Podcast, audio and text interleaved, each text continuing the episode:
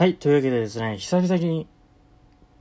ポッドキャストを撮っておりますが、大体2ヶ月ぶりくらいですかね。なんか毎日やろうみたいな感じで始めたんですけど、2ヶ月も経ってると、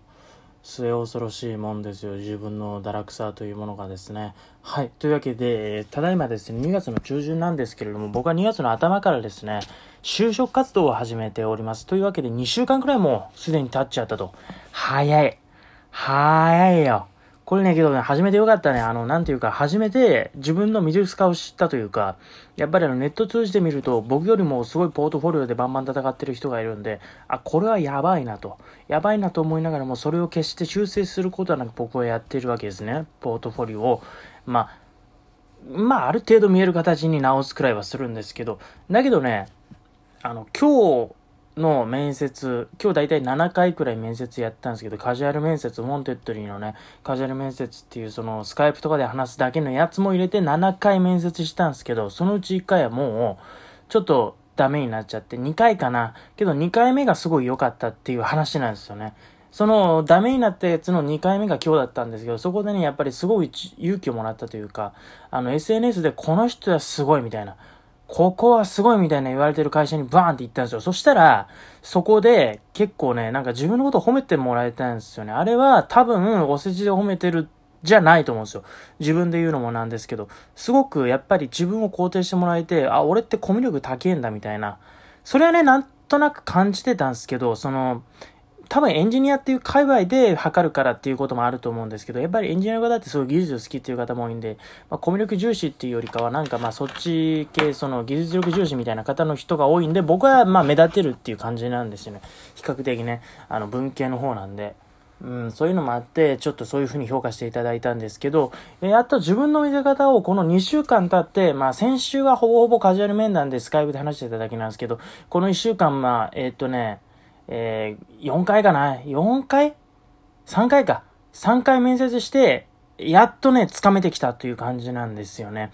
うん、やっぱり人と話してないとわかんないですよね。こういうの練習できないんで、なかなか。あの、普通の就活の新卒の時だといろんな練習して、まあそこで気づけるとこもあるんですけど、今回はやっぱり、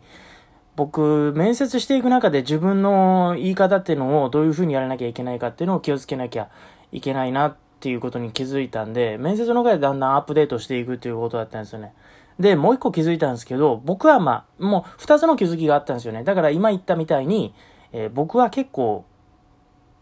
いいんじゃないの？みたいな ふわっとしてるんですけど、俺結構このまま自信持っていいよねっていうことに気づけたんです。今日の面接で。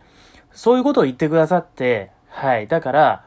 そういう見せ方が今日はできたと。やっと面接の中で自分の形っていうのがやっと確立しつつあるのかなということが確認できましたと。で、二つ目はですね、やっぱ社会人になってよかったなと。社会人になって結構リズムで詰められることがあったんですね、営業の中で。そこで、やっぱりどういうふうに言わなきゃいけないかっていうのが、自然と自分の中で身についてたってことなんですね。これが、多分、あの、僕の学生時代とかだと、なんか、あ、う、あ、うとか言わってたんですよ。多分、あの、昨日とか一昨日の面接とかだと、あ、う、あ、う、みたいな感じで終わってたと思うんですけど、そこをなんとか、ここはこういう理論でこうなってるんですっていうのをスラッと言えるようになったっていうのは、社会人の販売検討会とか、その月1回の販売の定例報告会みたいなところで鍛え上げた部分が大きいなと思いますね。はい。やっぱりあの、追い詰められるって大事だないと思いますね。まあ、極度の追い詰めはもちろんいけないんですけど、理論的な追い詰めっていうのはやっぱ人間には大事だなって思って、そこで、えー、なん、そこを何回も経験することで、やっぱりこの数字どうなってんのみたいなことの理論をやっぱ用意していくみたいな、そういう過程っていうのがやっぱり大事だなっていうふうには思いましたね。それは本当に社会で経験させてもらってすごい良かったなって思うところですね。うん。というわけで、今日は二つお話ししましたね。意外と俺ってすげえんじゃね？えと。うん。だから、もっと自信を持っていいんだなと、自分で思えたってことです。未だにまだ内定とか一個もらってなくて、本当に毎日胃がキリキリと痛む思いで毎日、え息してるんですけれども、もうここはもう勉強してスキルを伸ばしてやっていくしかないなと。一度決めたことは、もうやり通したいなと思ってるんですよね。結構ね、あの、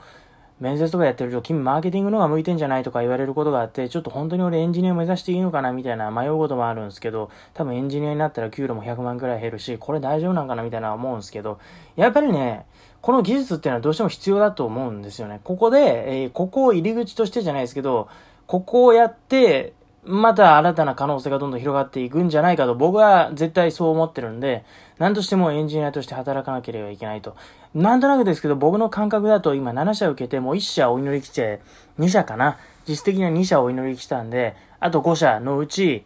2社くらいはダメかなと思ってるんです。だから、あ、そのうち1社僕が蹴ったんで、えー、つまり要するに、あと3社なんですよね、残ってんのが。3社のうち、え ?3 社？ん ?4 社かな ?4 社。4社のうち多分いけるのが2社くらいなんですよ、おそらくね。うーん、それもまだ返信来たいでちょっと怖いんですけどもう、ダメかなって思ってるんですけど、だからね、正直この2社か0社かっていう感じになると思うんですよ。2社が大丈夫か。もう2社が大丈夫か、うーん、1個も取ってないかと、0社かという、どっちかっすよね。うん。ということで、あの、ポートフォリオをバンバン見せながらまず自己紹介するっていうのがすごく効果的だっていうふうに気づいたんで、まずはね、そういう風にやってみたいと思います。次の面接からは。はい。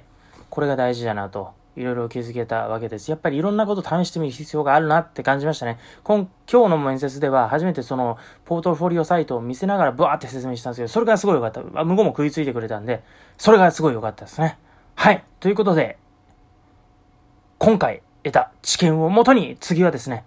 次面接があるかどうかわかんないんですけどね、正直。えー、頑張っていきたいと思います。やってくぜ